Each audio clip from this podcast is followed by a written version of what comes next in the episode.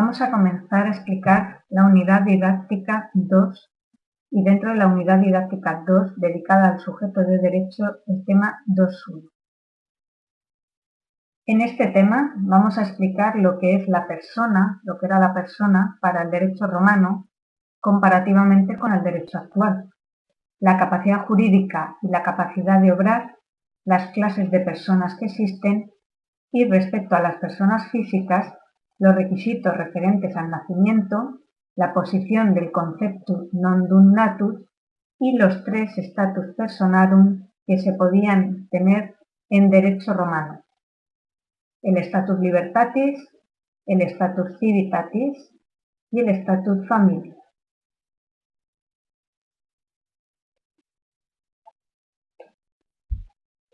Comenzando por aproximación a las nociones o conceptos que son básicos para estas lecciones que vamos a explicar a continuación dedicadas al sujeto de derecho, tenemos en primer lugar lo que mm, podemos entender como sujeto de derecho, que puede ser aquel ser, es decir, persona física o entidad, lo que denominamos persona jurídica, al que el ordenamiento jurídico reconoce ser capaz de derechos y obligaciones. Esto es, poder ser titular de un derecho subjetivo, facultad jurídica, o de poder estar sometido a una norma jurídica, derecho objetivo.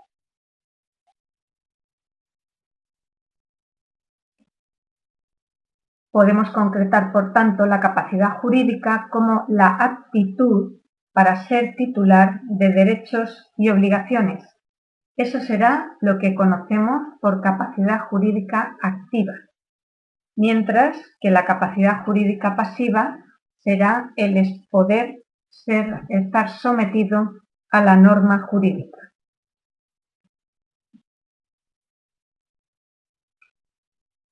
Se tiene que distinguir la capacidad jurídica de la capacidad de obrar, es decir, la capacidad de celebrar personal y válidamente negocios jurídicos concretos a los que el ordenamiento jurídico le otorga validez.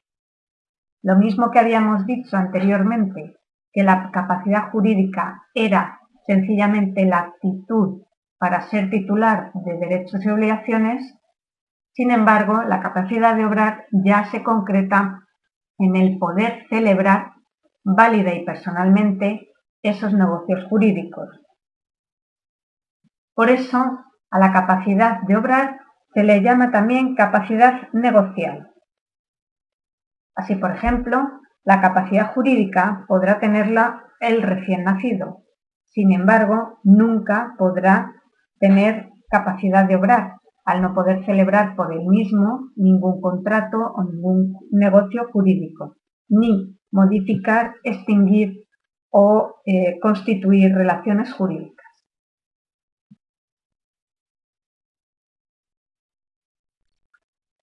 Con independencia de todo esto, la capacidad de obrar en Roma, aparte de los requisitos que a continuación vamos a ver, se tenía que ser o ostentar los tres status personarum, es decir, ser libre, ciudadano romano y jefe de familia.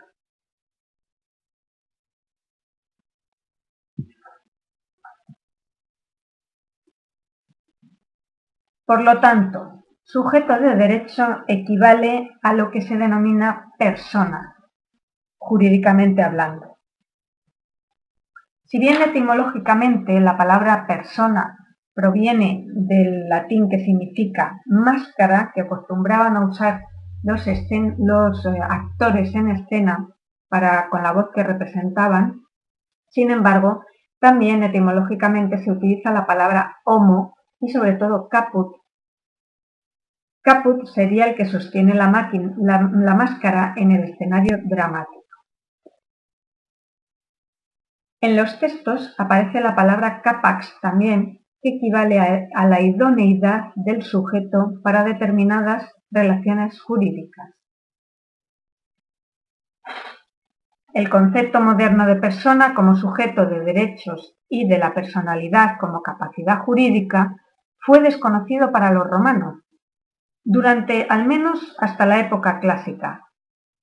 Ya posteriormente, en la época bizantina, sí podemos decir que hay algunas fuentes clásicas que hablan de persona, por ejemplo, persona libre o persona sierva o persona esclava. En la época posclásica también se utilizó el término persona del griego. Así, por ejemplo, en las novelas mm, teodosianas aparece este término. En Roma, por tanto, la palabra persona no equivale a hombre o a individuo. Había seres humanos, por ejemplo los esclavos, que no eran personas, y por el contrario se reconocía como personas a determinadas entidades, asociaciones o masas de bienes distintas al concepto de ser humano individual, esto es, las personas jurídicas. Por lo tanto, para el derecho romano seguían existiendo dos tipos de personas como en el derecho actual, personas físicas y personas jurídicas. Sin embargo, en cuanto a las personas físicas, como ya hemos dicho, solo se reconocía el ser sujeto de derecho a ser libre, ciudadano romano y jefe de familia.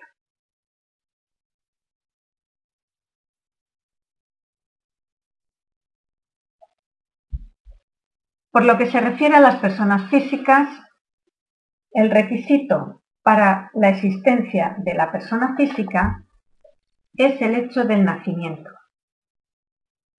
Por lo tanto, en Roma, el ser persona física y ostentar capacidad jurídica tendría en principio los mismos requisitos que hoy en día. En el Código Civil, en su artículo 29, nos dice que el nacimiento determina la personalidad. Por lo tanto, igual en el Código Civil también se requiere el nacimiento para ser conceptuado sujeto de derecho o persona.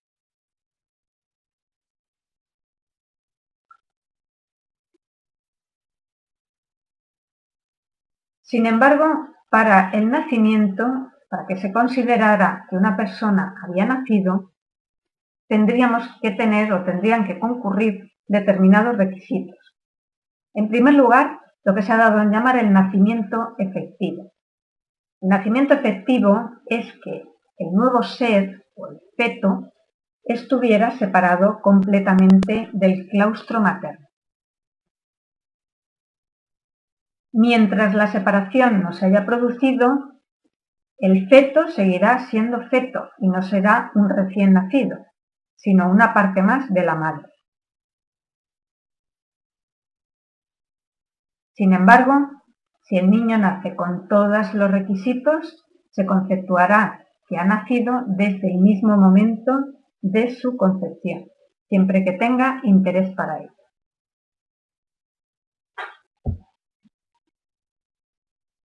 Por lo tanto, el nacimiento efectivo, y en esto parece que civilistas romanistas están de acuerdo, se produce cuando el niño es completamente separado del vientre materno, es decir, cuando se ha producido el corte del cordón umbilical. El segundo requisito es que eh, la persona nacida nazca con figura humana, el recién nacido debe tener forma humana y los romanos, que llamaban ostentum al monstrum, no será conceptuado como persona.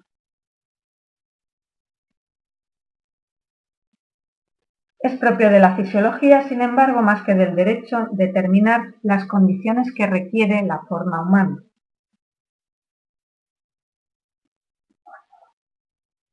Sin embargo, si podemos añadir que para los juristas romanos se conceptuaba que tenían forma humana aquellos nacidos a los que les faltaba algún miembro no vital, es decir, algún dedo, algún brazo, alguna pierna, etc. Todos estos eran considerados personas y no afectaba la carencia de algún miembro a la eh, personalidad jurídica el que carecía totalmente de forma humana o nacía sin algún eh, órgano esencial para seguir con vida, con vida este no se conceptuaba como que no era humano y por tanto carecería de personalidad jurídica.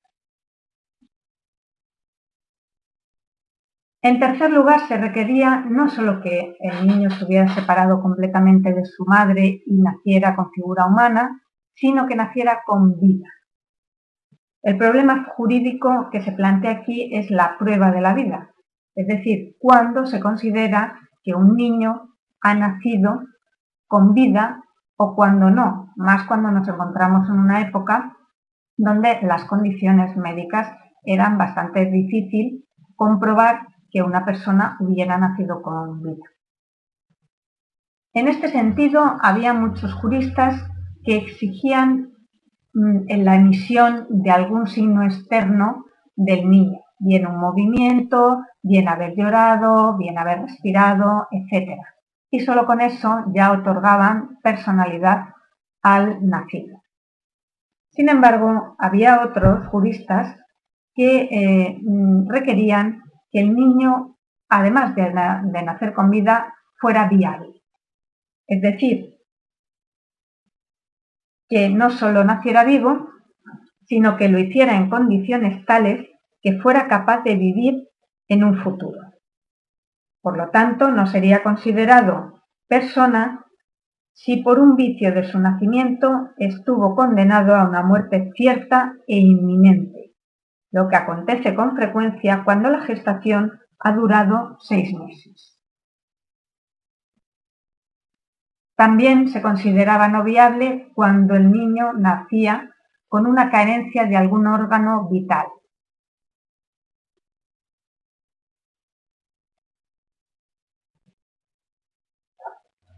En el Código Civil podemos comprobar que este, estos requisitos siguen regulados en el artículo 30.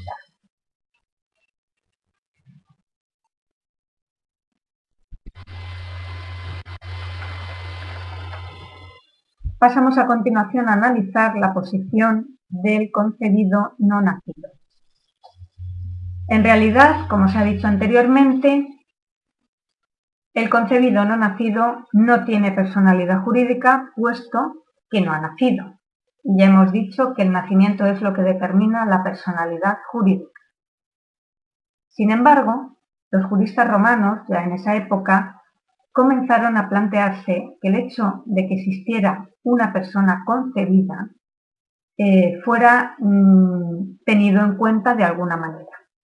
Por lo tanto, aplicaron la máxima conceptus proiam nato habetur, o lo que es lo mismo, el concebido se tiene como si hubiera nacido.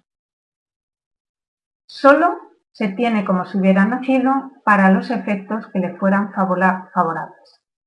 Es decir, cuando iba a recibir una donación o cuando estaba en litis una herencia. De esta manera, el concebido se tenía por nacido es decir, había que esperar durante el tiempo de gestación y hasta que naciera por si el niño nacía con las condiciones efectivas para ser considerado persona. Si eso era así, el concebido recibiría la herencia una vez que hubiera nacido. Lo que había que hacer era esperar a que se produjera el nacimiento o por el contrario no se produjera ese nacimiento. En caso de que se produjera el nacimiento, la herencia iría a parar a ese concebido, en concreto a las personas que fueran sus tutores legales. Si el concebido finalmente no nacía, entonces en ese caso no recibiría ninguna herencia y esa herencia, esa masa patrimonial, iría a parar a los herederos legítimos que por orden les hubiera correspondido o bien a los que hubieran sido designados en testamento. Cualquier otro efecto desfavorable no se tenía en cuenta.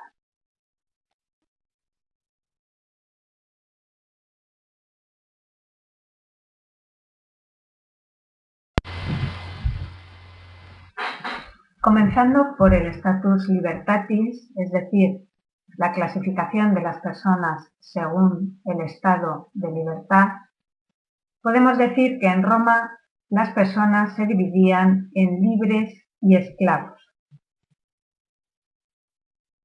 Para ser sujeto de derecho en Roma, la libertad era el primer requisito indispensable para ello. Sabemos que la esclavitud fue admitido como una institución común a toda la humanidad, incluso por los más célebres escritores y filósofos de la antigüedad. La causa originaria de la esclavitud fue la guerra, y por tanto los enemigos vencidos eran las primeras personas reducidas a la esclavitud. El esclavo, por tanto, no gozará del estado de libre y no será sujeto de derecho, siendo considerado en Roma más bien un objeto que sería susceptible de propiedad, venta o cualquier negocio jurídico, es decir, será considerado como una cosa mueble. Y por supuesto no podrá ser titular de ninguna relación jurídica. En Roma, aparte del, de esclavo, eran conocidas estas personas como servi, Las causas de la esclavitud, aparte de la cautividad por guerra, que es la más numerosa por las cuales existieron esclavos en Roma, serían, en primer lugar, el nacimiento, segundo lugar, la cautividad de guerra, como hemos dicho, y tercer lugar, las disposiciones de derecho privado y, por efecto también, de diversas condenas penales. Comenzando por el nacimiento, se puede decir que nace el esclavo, el hijo de la mujer que tuviera el estatus de esclava en el momento de su nacimiento. Y ello con independencia del estatus que tuviera el padre. Por lo tanto, el esclavo sigue el estatus de su madre en el momento de su nacimiento, sin tener en cuenta para nada al Padre.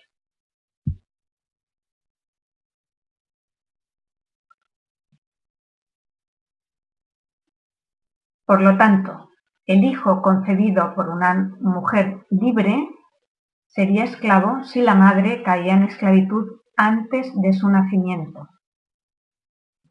Esta norma fue considerada injusta y eh, se cambió, se modificó con posterioridad considerándose libres a los hijos de una mujer que hubiera sido libre en cualquier momento desde la concepción de ese hijo hasta su nacimiento. Esta tendencia, conocida como el favor libertatis, fue más conforme al espíritu del derecho natural. En cuanto a la cautividad por guerra, se impuso la cautividad en un conflicto armado para los enemigos que cayeran en manos de Roma.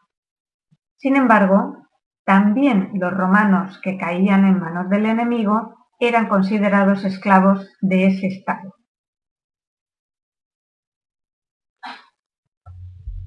Uno de los principios del derecho internacional antiguo o derecho de gentes consistía en que la guerra anulaba todo vínculo jurídico entre los estados enemigos y por esta razón se trataba a los prisioneros de guerra como objetos, como cosas susceptibles de ocupación bélica.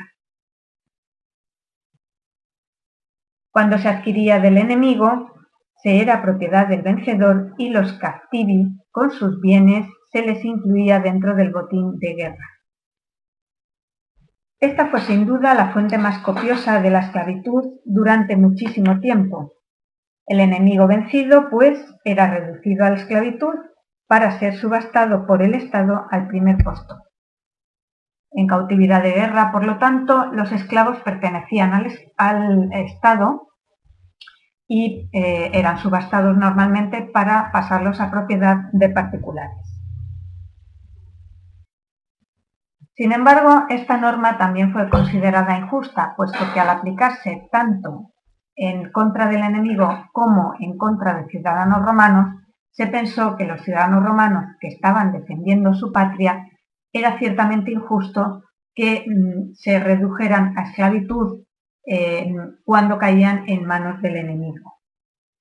Por lo tanto, se modificó esta, guerra, esta regla considerando que la esclavitud debida al cautiverio cesaba por efecto retroactivo cuando el aprendido, el captivus, recuperaba su libertad, regresando a su patria o reintegrándose en territorio aliado de los amicos populi romanos.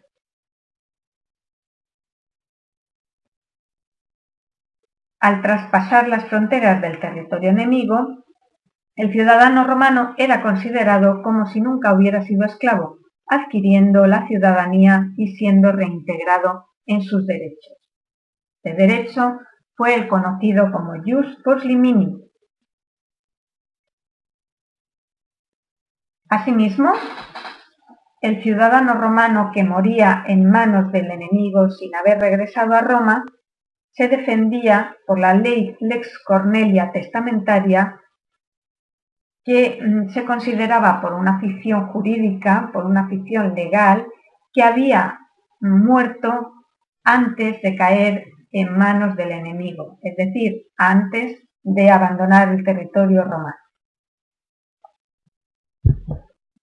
Otras causas de caída en la esclavitud y que fueron sobre todo eh, dictadas durante la República fueron determinadas disposiciones de derecho privado y también condenas penales, es decir, aquellas por las cuales se condenaba a un ciudadano a muerte, a ser arrojado a las fieras o a trabajos forzados. A estos condenados se les denominaba servi poena, puesto que no eran propiedad de nadie, sino esclavos de su propia condena.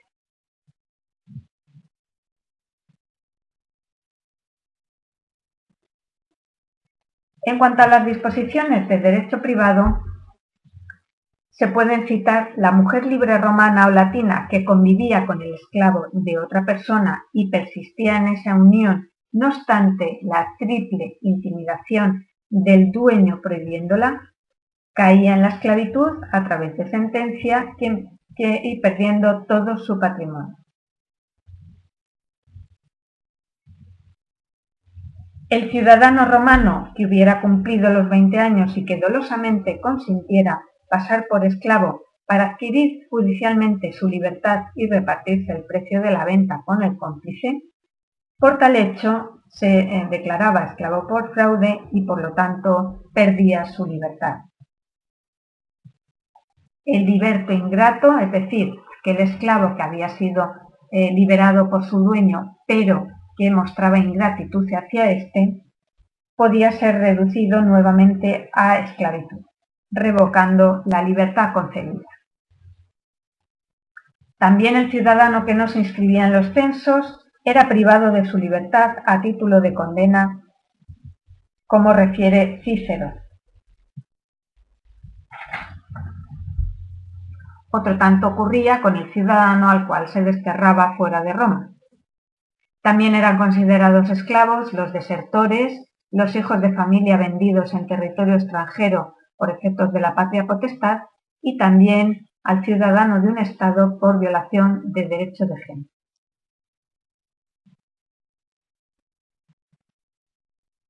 La condición jurídica de los esclavos era, como hemos dicho, no ser considerados sujeto de derecho. Era más bien un objeto que podía ser susceptible de cualquier negocio jurídico, venta, alquiler, etc. Sí que al parecer se concedía al esclavo la administración de un pequeño eh, caudal denominado peculio para que, eh, bueno, pues si trabajaba en negocios, industrias, etcétera, pudiera eh, ir ahorrando e incluso utilizar ese pequeño peculio para comprar su libertad. Este peculio, naturalmente, solo eh, lo podían tener los esclavos que su dueño consintiera esa administración. El esclavo no es libre, por tanto no goza de jus connubi y por lo tanto su, em, su em, unión con otra esclava o con otra mujer era considerado no matrimonio, por supuesto, sino eh, contubernio y duraba mientras el dueño quisiera que esas dos personas estuvieran juntas. Los hijos, por supuesto, de los esclavos tampoco eran considerados hijos, sino que eran más bien frutos de la esclava y por tanto podían ser separados por el dueño y vendidos de forma independiente. Tampoco gozaban de jus commercium, eh, por lo cual eh, cualquier cosa adquirida por el esclavo pasaba a ser inmediatamente propiedad del dueño, que era el que tenía capacidad jurídica y de obrar.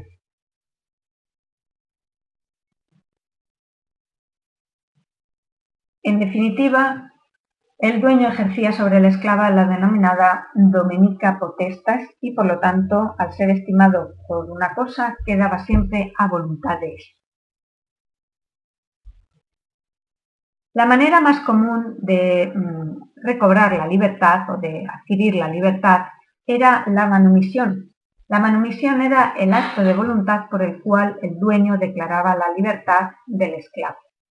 Sin embargo, también había otras eh, formas más, menos habituales de declarar la libertad cuando mm, se prescribía por el derecho.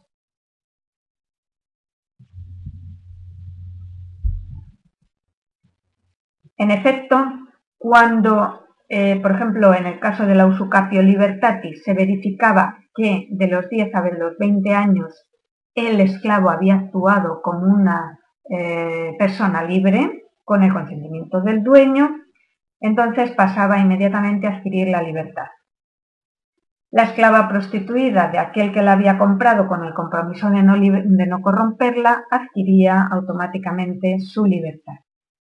También conseguía la libertad como recompensa el esclavo que denunciara al homicida de su señor o aquel que prestaba importantes servicios al Estado romano.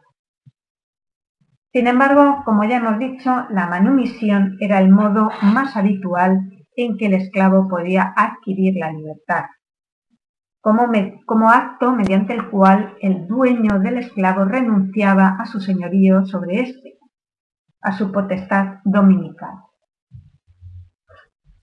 Era un eh, acto voluntario, como decimos, y el manumitido pasaría a ostentar la condición de liberto. Es decir, nunca quedaba desprendido eh, del todo de la potestad de su amo, puesto que le debía siempre gratitud y deber de auxilio en caso de que lo, necesitara o lo requiriera.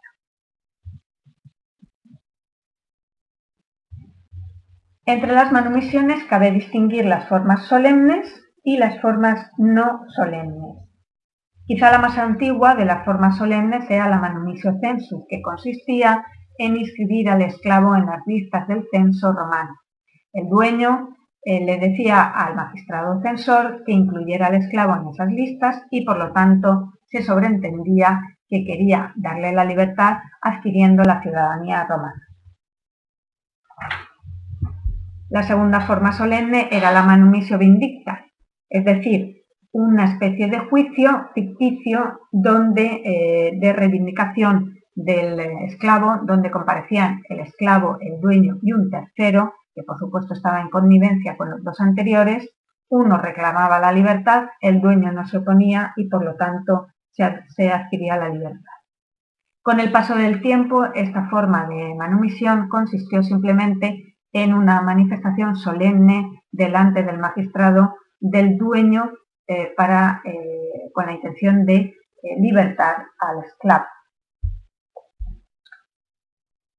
La otra forma solemne era la manumisio testamento, que era cuando se establecía en testamento, el dueño establecía en testamento la necesidad de que ese esclavo fuera liberado. Esta forma de manumisión producía efectos después de la muerte del dueño y el heredero eh, estaría obligado a dar libertad a ese esclavo.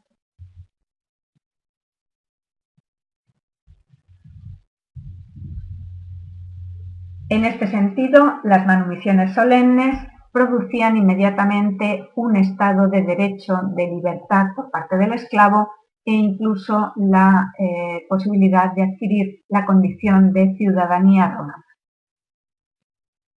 Las formas no solemnes de manumisiones eh, conllevaban consigo eh, que el esclavo pasaba a ser libre de hecho, no de derecho.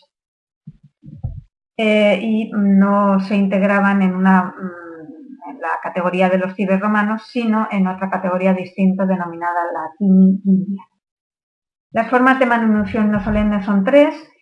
La primera, la manumisión per mensam, que era cuando el dueño del esclavo eh, procedía a invitar a la mesa familiar a comer al esclavo. Se sobreentendía que quería integrarle dentro de su familia y por lo tanto darle libertad.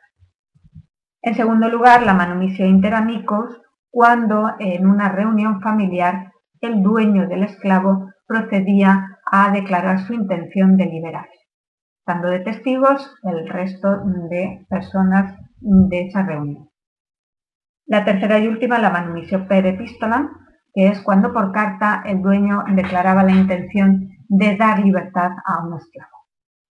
Como decimos, la diferencia entre las manumisiones solemnes y las no solemnes serían que en el primer caso se adquiría la libertad con todas las garantías legales, es decir, una libertad de derecho, mientras que en segundo lugar se eh, mm, adquiría una libertad de hecho, es decir, consentida el dueño.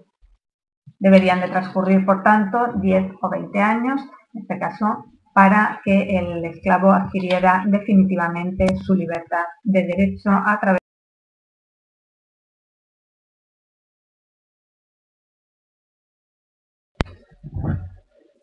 Pasando al status civitatis, podemos decir que eh, las personas que habitaban en Roma se distinguían entre cibes y non cibes es decir, entre ciudadanos romanos y los que no lo eran. Entre los non-cives se incluía también a los extranjeros, los denominados peregrinos, y una categoría intermedia entre los ciudadanos romanos y los extranjeros propiamente dichos, que eran los latinos.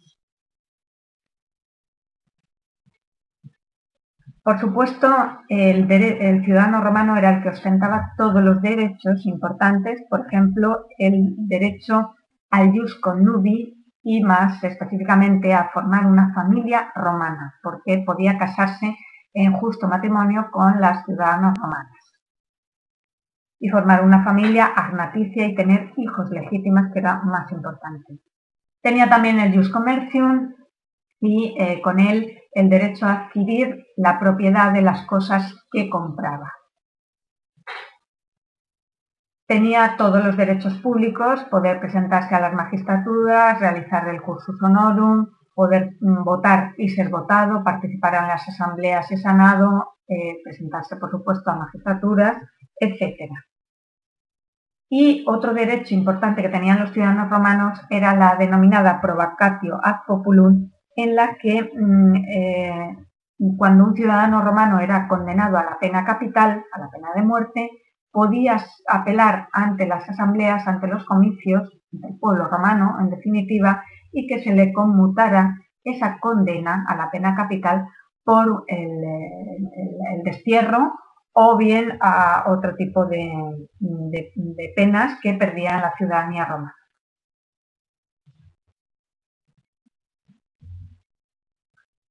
La adquisición de la ciudadanía romana era, eh, la causa más común era por nacimiento.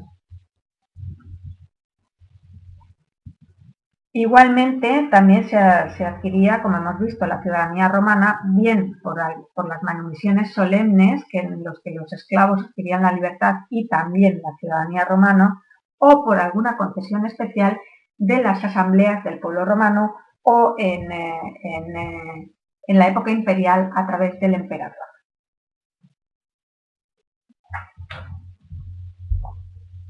En cuanto al nacimiento, nacían ciudadanos romanos los hijos nacidos de justas nupcias en los que su padre fuera ciudadano romano.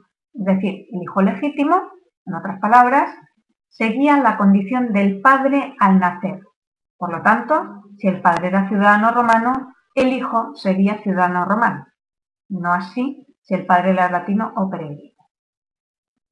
También adquirían la ciudadanía romana los hijos ilegítimos cuya madre ostentara la ciudadanía romana en el momento del nacimiento.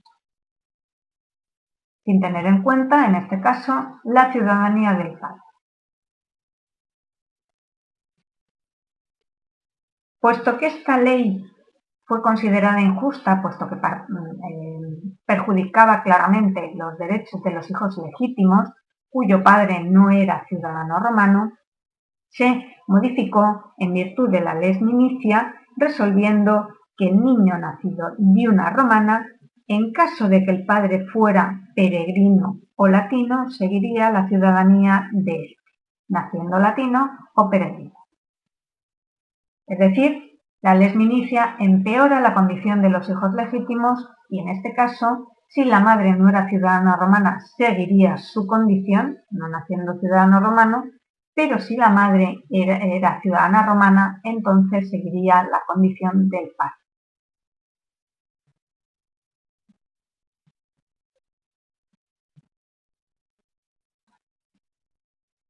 En cuanto a los eh, no ciudadanos, eh, tenemos el grupo de los latinos y de los peregrinos. Los latinos eh, eran los aliados de Roma en la antigüedad y era una clase intermedia entre los peregrinos y los eh, ciudadanos romanos. Originariamente la Liga Latina, que se disolvió después de las guerras latinas, abarcaba todas las ciudades latinas y los habitantes de la ciudad de Lacio, Latium, eran tratados con menos rigor porque en cierto modo eran jurídicamente equiparados a los ciudadanos romanos debido a la afinidad cultural, al idioma, a las costumbres, etc. Estos ciudadanos latinos se, dividían a su vez en latini veteres o antiguos latinos, latini coloniari o los latinos eh, de las colonias cuyo, o sea, que Roma les concedía ese estatus de latino, y los latini juniani, que eran los esclavos manumitidos de forma no solemne. En latino normalmente se le otorgaban derechos como el jus commercium o el jus connubium. La latinidad fue concedida a varias colonias y a países enteros, como por ejemplo Hispania, que concedió la latinidad eh, por Vespasiano. Podían conseguir la ciudadanía también municipios latinos autónomos federados en aquellos casos previstos por la ley. A los latinos les fue posible eh, conseguir la ciudadanía romana por varias circunstancias especiales al final de la República y durante parte del imperio. Por ejemplo, la mujer latina que tuviera tres hijos, el latino que en Roma hubiera hecho edificar un palacio, construido barcos de cierto tamaño o haber prestado servicios durante un cierto tiempo en la milicia. Disfrutaban todos estos el privilegio de poder conseguir la ciudadanía romana.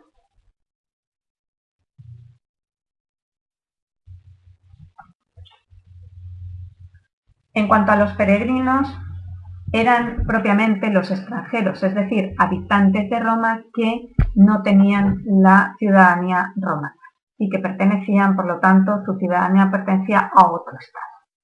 Estos eran los extranjeros propiamente dichos, eh, no gozaban de ningún tipo de, derechos y su condición dependía de, eh, de los tratados, de alianzas o de las relaciones que Roma mantuviera con su país de origen. Por lo tanto, había multiplicidad de condiciones, de, condiciones jurídicas de los extranjeros, dependiendo, como decimos, de las relaciones que Roma mantuviera con sus países, pudiendo llegar desde los más privilegiados, que podían gozar de jus connubium o jus commercium, hasta los más desfavorecidos, que eran aquellos cuyos, eh, eh, cuyos países de origen estaban en guerra con Roma y por lo tanto podían ser incluso eh, pues, eh, ocupados y hechos propiedad de los ciudadanos romanos. En ese sentido, como decimos, hay una multitud de condición jurídica y algunos eran mejor tratados y otros, como decimos, pues incluso podían ser reducidos a la esclavitud. Pasando al último de los estatus que tenían que tener el ciudadano romano para eh, adquirir la capacidad jurídica y de obrar tenemos el estatus familia.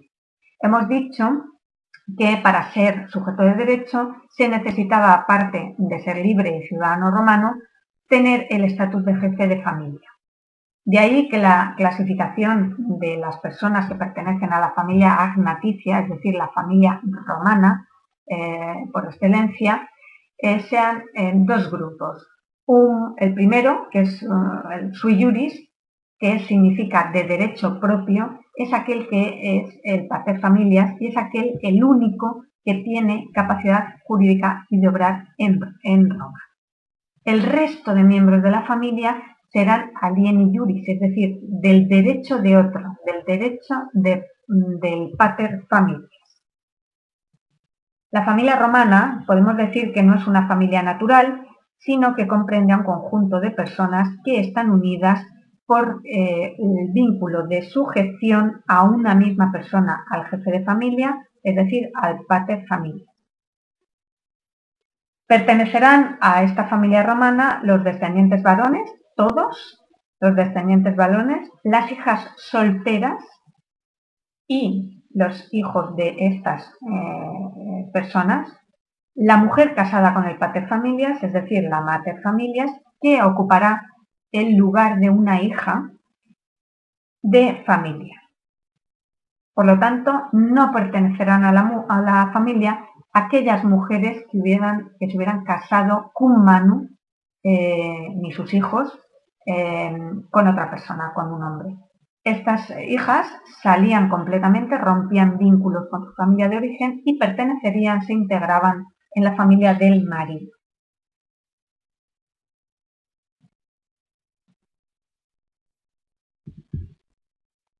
El único que ostentaba, como hemos dicho, esa posición independiente, es decir, que obraba según su voluntad, podía realizar negocios jurídicos y todas las relaciones jurídicas, era el eh, sui. Era el único que tenía capacidad en Roma. El resto, como decimos, no tenían capacidad. Por lo tanto, cualquier cosa adquirida por ellos pasaba inmediatamente a ser propiedad del pater familia. Todos los poderes están concentrados en el pater familias. Los romanos se vanagloriaban de ser el único pueblo de su época, con excepción de los gálatas, que disfrutaban de esa potestad igual. El jefe de familia ostenta la domenica potestad sobre los esclavos, la manus sobre las mujeres y la potestad eh, eh, sobre los hijos. Era una potestad casi absoluta y sobre el hijo tenía el poder absoluto tanto de venderlo como de, incluso se cree, como de darle, em, em, como de darle muerte incluso. Tenía el derecho de vida y muerte sobre él. Podía venderlo, podía ofrecerlo en garantía de una deuda, etc.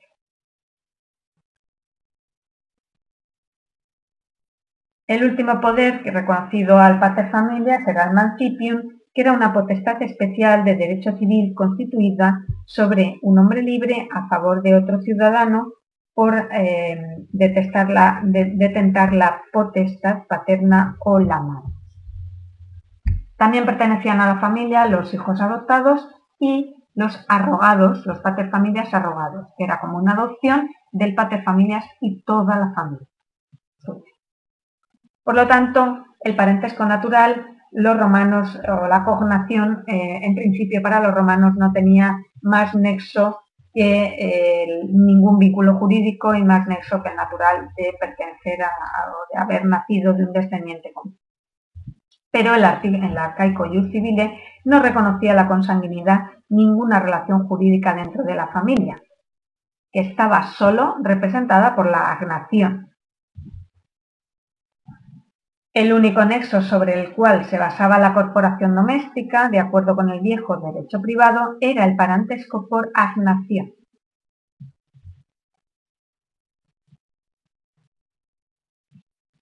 En efecto, en materia de sucesión, el hijo nacido de la hija podía ser sustituido por un agnado remoto del causante. Sin embargo, estas diferencias fueron modificándose sustancialmente con el imperio donde comienza a predominar los vínculos cognaticios o la familia cognaticia sobre esta familia agnaticia, por considerarse injusto todo lo que aquello conllevaba, puesto que una persona, eh, como puede ser una hija, eh, no heredaba y rompía vínculos con su familia de origen y, sin embargo, otra persona podía heredar con independencia de que no perteneciera a la familia por vínculos de sangre.